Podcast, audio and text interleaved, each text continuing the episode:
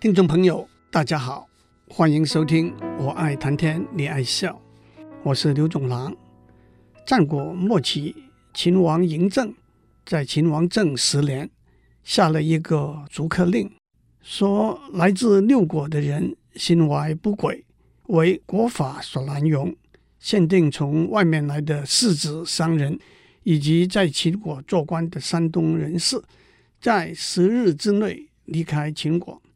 秦国的一个客卿，来自楚国的李斯，给秦王上了一篇谏逐客书。秦王听取了李斯的意见，收回成命。李斯的谏逐客书主要有三大段。第一段指出，在秦国历史里头，经由客卿的辅助，让秦国得以强大的事实，证明用客卿的好处。他特别指出秦穆公、秦孝公、秦惠王和秦昭王这四位国君的例子。上个礼拜我们已经讲过秦穆公的故事，接下来让我们讲秦孝公商鞅变法的故事。我们在上面讲过，秦穆公是春秋五霸之一，不过接下来的两百多年，经历过十几位君主。由于君主更换频繁，君臣之间的关系又不协调，秦国的国力日渐衰弱。公元前三百六十一年，二十一岁的秦孝公登位，他要发愤图强，就向全国颁布了求贤令。在求贤令里头，一开始缅怀秦穆公的成就，然后话锋一转，指出秦厉共工、秦昭公。秦简公、秦初公在位接连几个朝代都不安宁，国家内有忧患，没有余暇顾及国外的事。诸侯也都看不起秦国，的确没有比这个更大的耻辱了。接下去，秦孝公说要招募人才，完成父亲秦献公的遗志，收复秦穆公时期原有的疆土。修复秦穆公时期的政令，我缅怀先父的遗志，心中常常感到悲痛。在宾客群臣中，有谁能够献出高明的计策，使秦国再强盛起来的，我会封他为高官，并且分封土地给他。让我们注意秦孝公的求贤令里头最重要的两点：第一。他要宾客群臣里头的任何人帮他的忙，绝不排除外来的宾客。第二，他要用重赏，包括官位和土地，来吸引人才，无且尊官，与之分土。秦孝公求贤令招来最杰出的一个人才，就是商鞅。商鞅是魏国国君的后裔，他早年学习法家思想。那就是以军权为核心的政治思想。他在魏国宰相公孙卓那里当幕僚。公孙卓病重的时候，魏惠王亲自去看他。公孙卓向魏惠王推荐商鞅说：“他年纪虽然还轻，但却是一个奇才。皇上可以把所有的国事交给他处理。”魏惠王没有回应。公孙卓又特别。吩咐左右的人离开，跟魏惠王说：“如果皇上不用商鞅，那就必须把他除掉，千万不要让他到别国去。”魏惠王唯唯诺诺地答应了。其实公孙左是要从正反两面向魏惠王说明商鞅的才华和对魏国的重要性。可是魏惠王既没有重用商鞅，也没有把他杀掉。公孙痤死了之后，商鞅就投奔秦国去了。商鞅是经由秦孝公的宠臣景建的引荐去看秦孝公的。其实当初商鞅在魏国的时候，景建就在魏国见过他。秦孝公第一次召见商鞅的时候，商鞅大谈武帝之道，秦孝公听得紧打瞌睡。商鞅离开之后，秦孝公还骂景建说。你推荐的是个无知狂妄之徒而已。过了几天，秦孝公在召见商鞅，商鞅接下去谈三王之道。秦孝公虽然耐心在听，但还是觉得商鞅没有讲到重点。商鞅第三次求见秦孝公，这次他讲霸道。讲完之后，秦孝公虽然未置可否，可是却跟景监说：“你这个来客很好，我可以和他畅谈了。”等到下一次，商鞅就向秦孝公宣扬富国强兵之道。两个人谈了几天，秦孝公还是精神抖擞，毫不疲倦。正是李斯在《谏逐客书》里头说的：“秦孝王采用了商鞅的新法，改变秦国的风俗习惯，百姓因而殷实兴盛，国家也因此富强。百姓们都乐于为国家效力，诸侯们都纷纷来亲近，来归服，俘虏了楚国。”和魏国的军队占领了千里的土地，直到现在，那就是秦王嬴政的时候，秦国还依然是安定强大的国家。接下来，李斯用秦惠王采用来自魏国的张仪连横的策略作为重要外来人才的例子。他是这样说的：秦惠王采用了张仪的计策。向东南西北发展，兼并了众多的蛮族，占据了险要的地方，割取了肥沃的土地，因而打破了六国合纵的联盟，让各国诸侯到西面来侍奉秦国，功绩一直延续到现在。不过，在战国时期，国与国之间的关系是错综复杂的，一个国家既要自保。又想对外扩张势力，两个国家之间既是友邦又是敌国，因此就发展出所谓合纵和连横的策略。合纵是合纵弱以攻一强，连横就是势一强以攻众弱。特别是到了战国末期，秦国经过商鞅变法，国力日益强盛。中是指南北。合中就是中原南北各国联合起来对抗在西面的秦国，横是指东西，连横就是在西面的秦国联合在东方的一个弱国来对付其他的国家。纵横家就是那个时候鼓吹合纵连横的策略，在各国之间奔走，从事政治外交活动的一派谋士和辩士。他们讲究实务，以成功甚至个人的荣华富贵为目标，因此也没有所谓国家的归属感，也正是朝秦暮楚的意思。纵横家以鬼谷子为鼻祖，他两个最重要的弟子就是苏秦和张仪。苏秦是合纵派的主要代表，张仪是连横派的主要代表。因此，在这个大环境里头，人才的流动是频繁而且复杂的，人才的吸引和挽留更难免以利害为最大的前提了。在这个背景之下，让我们谈谈张仪的出身和经历。张仪是魏国贵族的后裔，他和苏秦都是鬼谷子的学生，连苏秦也自叹才能在张仪之下。张仪学成之后，回到魏国。却因为家境贫寒，没有途径在魏惠王面前找到工作的机会。我们在上面也讲过，魏惠王既不重用，也不杀死商鞅，让商鞅跑到秦国去了。张仪从魏国跑到楚国去，投奔在楚国丞相之下，郁郁不得志。有一次还被诬告偷了丞相的一块碧玉，给打得半死。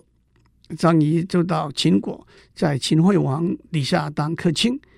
让我倒叙一下：秦惠王是秦孝公的儿子，商鞅辅助秦孝公变法。可是，在秦孝公死后，秦惠王登位，商鞅被诬告造反，被秦惠王处死了。其实，在张仪以前，苏秦已经用连横的策略游说过秦惠王，可是他一连上了十个奏章。都没有打动秦惠王，也许因为在时间点上，秦惠王刚刚杀死了商鞅，因此对外来的客卿存有戒备之心，所以后来倒过来，苏秦游说六国合纵抗秦，张仪却当上了秦国的上国，推动用连横的策略，个别击败六国。其实接下来张仪走的政治路途是蛮复杂的，他当了秦国国相四年之后。为了秦国的利益，辞掉相国的职务，到魏国去任国相，目的是先说服魏国承事秦国，让其他诸侯效仿。可是他在魏国待了四年，都没有办法说服魏襄王。不过最后，当秦国和齐国先后向魏国用兵，魏襄王背弃了合纵的盟约，依照张仪。请求和秦国和解，张仪又回到秦国，重新出任国相。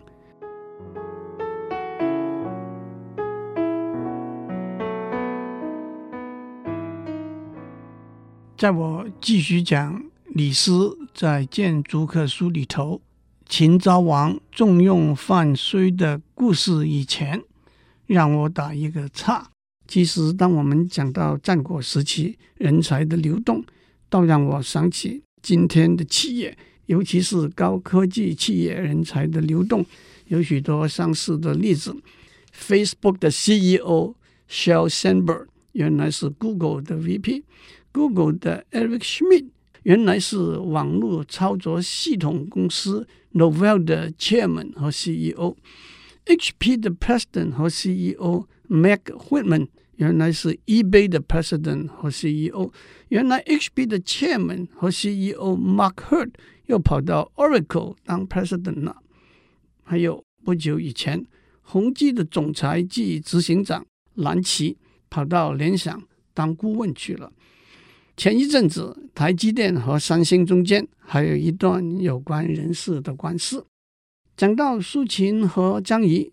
熟悉美国近代历史的人一定会想起 Henry Kissinger 和 Zig Brzezinski 这两个人。Henry Kissinger 出生在德国，十六岁逃离纳粹的迫害，移民到美国去。后来在哈佛大学拿了博士学位，在 Richard Nixon 和 Gerald Ford 两位总统任内担任过美国国务卿和国家安全顾问。Zig Brzezinski 在波兰出生。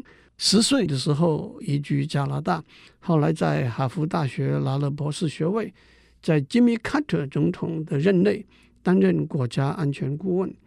他们两位在一九七零年代对美国的外交政策有非常重大的影响和贡献。毫无疑问，他们两个才华出众。可是很巧的，他们的英语都带着相当浓厚的口音。不过大家。也不以为意，人才就是人才。让我们回到李斯的《谏逐客书》。范睢是魏国人，也是纵横学派的代表人物之一。他因为家贫没有钱，周游各地，或者托人推荐介绍，寻找进新的机会，只能在魏国投靠在一个不大不小的官员门下，不但没有出头的机会。有一次被诬告，还差点丧了命。后来秦昭王派了使者到魏国招揽人才。秦国从秦孝公开始，经过几个国君的努力，知道招揽人才的重要，也因此建立了一个政策：凡是推荐贤能的人，会得到奖赏；推荐不肖的人，会连坐同罪。范睢也就得到一个机会到秦国去。可是秦昭王身居宫中，谋士说客也多如过江之鲫。范睢等了两年，才有机会和秦昭王单独深谈，得到秦昭王的赏识，提出远交近攻的战略。正如李斯在《谏逐客书》里头说，秦昭王得了范睢当宰相，免除了养侯魏冉和华阳君密戎的职务。壮大了王室的权力，杜绝私人的势力，如同蚕刺桑叶一般，逐渐侵吞诸侯，使秦国成了帝业。至于商侯魏冉和华阳君密荣是谁，和他们背后的权力斗争的故事，我在这里就不讲了。李斯在《谏逐客书》的第二段指出，秦王喜欢拥有外国出产的珠宝财物。那么，为什么不用外国来的人才呢？我把原文翻成一个现代版。现在，陛下，您收藏了南非的血钻、缅甸的翠玉，手上戴的是瑞士的百达翡丽名表，用来签名的是德国万宝龙的钢笔。坐的是德国宾士轿车，办公室里装置了南韩三星的液晶电视、日本索尼的立体音响。这些贵重的东西没有一样是秦国出产的，可是陛下您都很喜欢它们，为什么呢？如果一定要是秦国出产的东西，然后才可以用的话，那么客厅天花板上吊的。就不会是奥地利的水晶吊灯，门口摆设的就不会是非洲的象牙饰物，宫殿里就不会有菲律宾和印尼来的女佣，车库里头就不会停满了意大利的牛和马。诸位听众，您可知道牛和马是什么吗？牛是蓝宝坚尼，因为它以牛为标志；马是法拉利，因为它以马为标志。其实还有青蛙，那是德国的保时捷，因为它的头灯设计像青蛙的眼睛。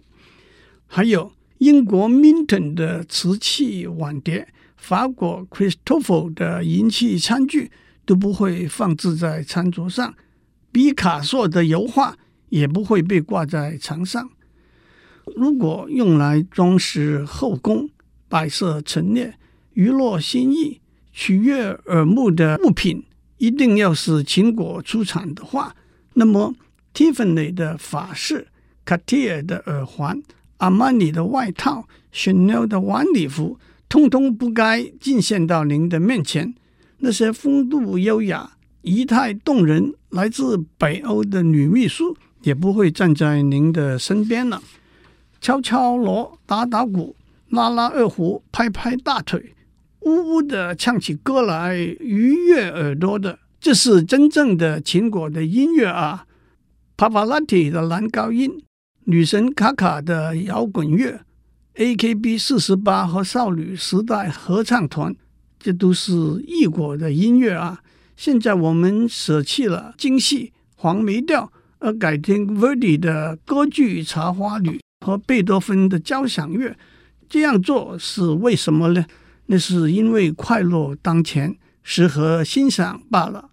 可是现在我们用人却不是这样，不问对错，不论是非，只要不是秦国人，就不许留下来；只要是客卿，就要通通被赶出去。难道陛下把美色、音乐、珍珠、宝玉看得重，要把人民看得轻吗？这并不是统御天下。制服诸侯的做法，逐客是对秦国有害、对敌人有利的、对人民有利的。曾听说，土地广大的话，米粮自然富足；国家辽阔的话，百姓自然众多；军力强大的话，士兵自然会勇敢。泰山不排除任何小土，故此能够达到它的高大。河海不选择任何细流，故此能够达到它的深广；君王不排斥任何百姓，故此能够彰显他的德行。因此，地没有东西南北的分别，百姓没有本国外国的不同。春夏秋冬四季都是充实美好的时光，上天自然把福泽降给我们。这正是三王五帝。所以天下无敌的原因。现在我们不去照顾老百姓，而去帮助敌国，赤足宾客，让他们为别的诸侯效力，使天下人才都退避而不敢到西部来，裹足而不愿意进入秦国，这不正是把兵器借给敌人，把粮食送给盗贼吗？不是秦国出产而值得珍贵的宝物很多，不是秦国培养出来而愿意效忠秦国的人才也很多。现在把客卿驱逐出去，帮助敌人，让百姓受到伤害，让仇人得到利益，对内虚耗自己，对外结怨诸侯。如果还希望国家没有危险，那可是做不到的事情啊！最后，让我做一个简单的总结。这几个礼拜，我们谈到招揽人才、留住人才、培养人才的重要。如何达到这些目的，必须有远见、有开放的心胸和全面的考量和计划。我举了两个例子：近代的美国和远古的秦国。我希望我们能够把他们的经验转变成为我们实实在在的做法。